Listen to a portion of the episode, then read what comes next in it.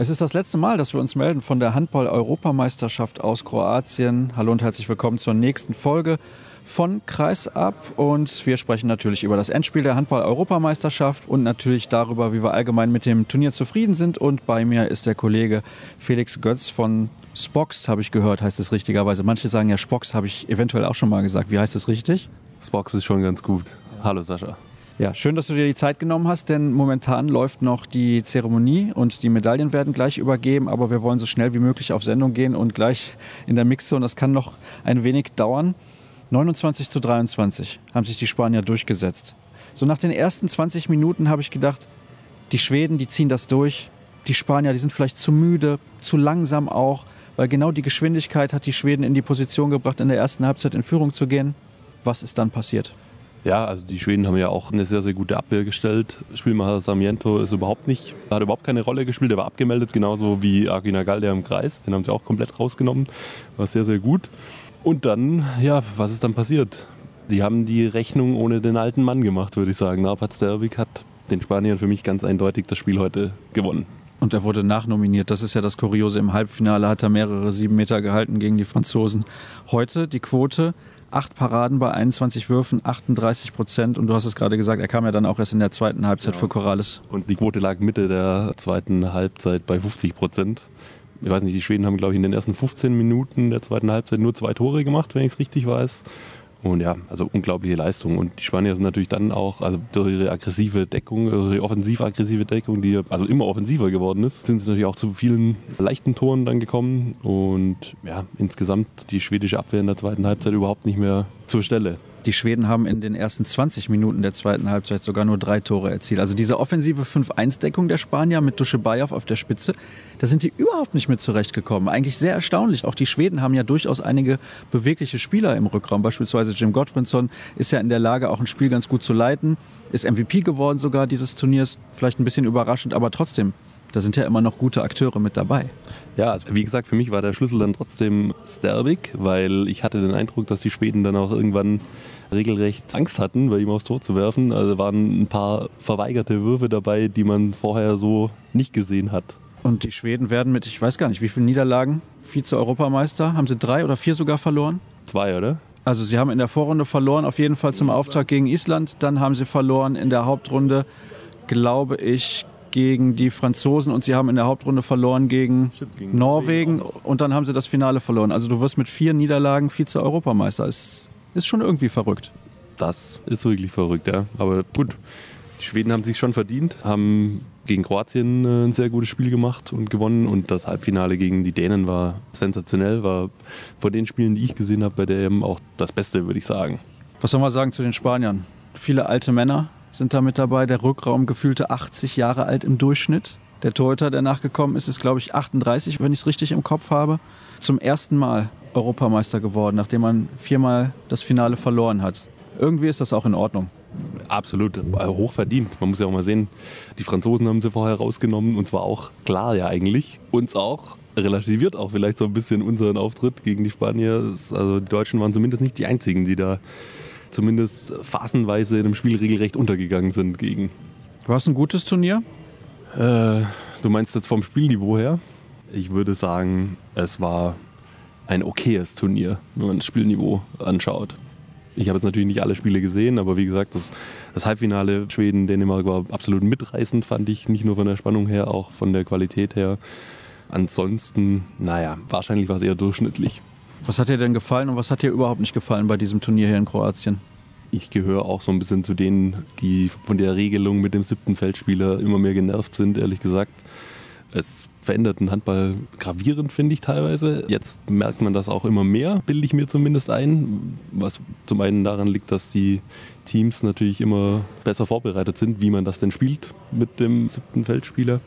Ja, das ist so das, was mich ein bisschen nervt, ehrlich gesagt. Und was hat dir gefallen? Ja, schwierig. Gefallen haben mir letzten Endes dann doch die Schweden auf jeden Fall, die hier ein tolles Turnier gespielt haben, auch als Underdog, als richtiges Team aufgetreten sind. Das gefällt mir immer besonders gut, wenn man das so hinbekommt. Hat phasenweise auch tatsächlich daran erinnert, wie das die Deutschen in Polen gemacht haben vor zwei Jahren. Und der Held des Turniers ist dann Arpats Derby, ganz einfach. Es reicht also, wenn du zum Halbfinale hier anreist, um dir noch die Krone aufzusetzen. Der wechselt im Sommer nach Westbrem letztes Jahr. Damit war das Skopje nochmal die Champions League gewonnen auf die alten Tage. Da kommt noch der ein oder andere Titel dazu. Ist ja schon erstaunlich. Weißt du, was mir gefallen hat bei diesem Turnier? Die Ausgeglichenheit tatsächlich. Vielleicht kommt es auch durch den siebten Feldspieler, dass schlechtere Mannschaften in der Lage sind, so Schwächen auch ein bisschen zu kompensieren. Aber insgesamt muss man sagen, die Tschechen ja, sechster Platz hat keiner mit gerechnet. Natürlich Deutschland nur neunter, hat auch keiner mit gerechnet. Dass die Dänen gegen die Schweden das Halbfinale verlieren, mit Sicherheit nicht. Erst recht nicht, dass die Franzosen gegen die Spanier so untergehen, finde ich eigentlich. Das hat mir relativ gut gefallen. Ja, da hast du absolut recht. Also eng ging es zu. Man hat ja auch gesehen in den Hauptrundengruppen wieder, wenn in einem letzten Spieltag hin und her gerechnet werden musste, Vogelwild, war super eng. Und das kann natürlich für den Handball nur gut sein, wenn es so eng zugeht.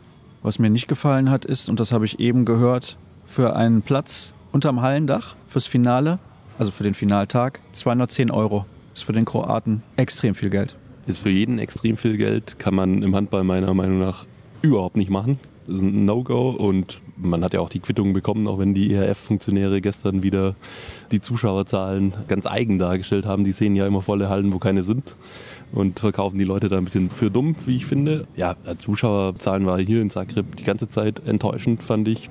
Ich weiß nicht, ich war nicht hier, als die Kroaten dann tatsächlich hier gespielt haben.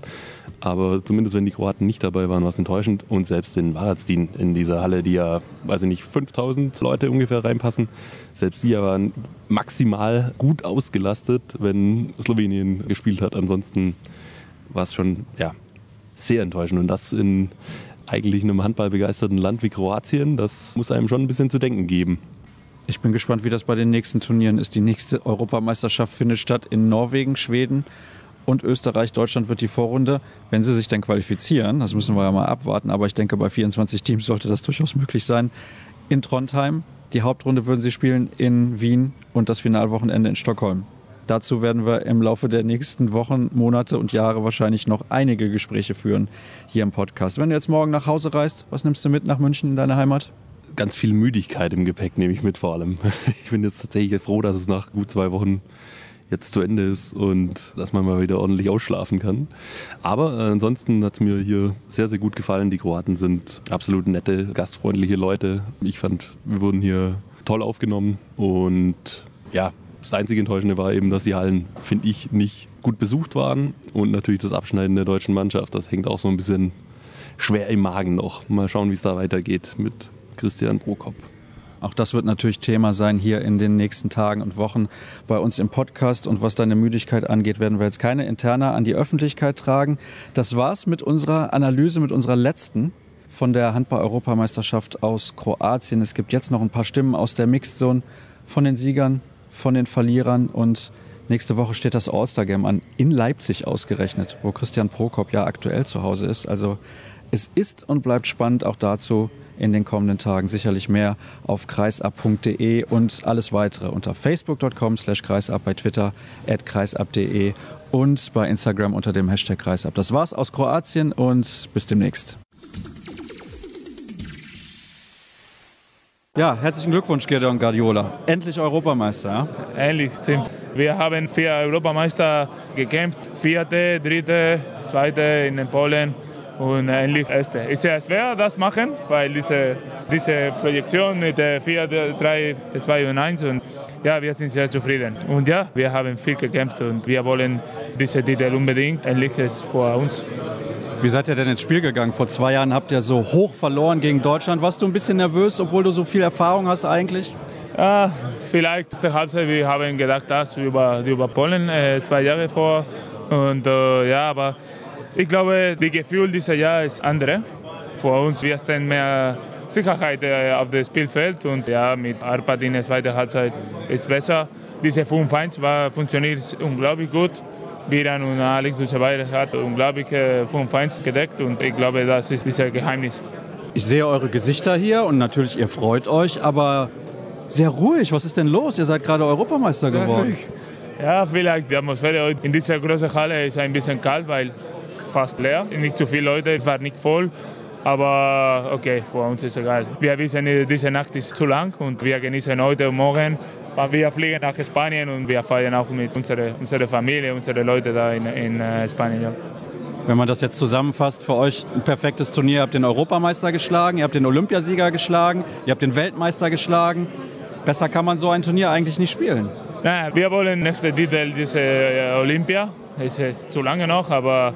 Oh, du äh, hast schon große Ziele, ja? Ja, ja, es große Ziele, aber jetzt nur dieser Titel fällt vor Spanien.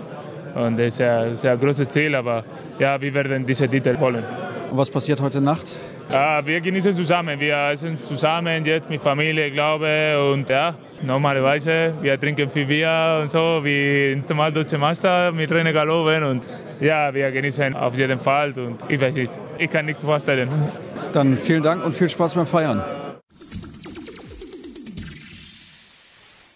Hampus Wanne ist bei mir. Hampus, was ist passiert gerade in der zweiten Halbzeit, zu Beginn der zweiten Halbzeit bei euch? Wir haben erst die ersten nur zwei Minuten haben wir ein paar riesen Fehler gemacht äh, und dann haben wir sofort Gegenschuss-Tore gemacht.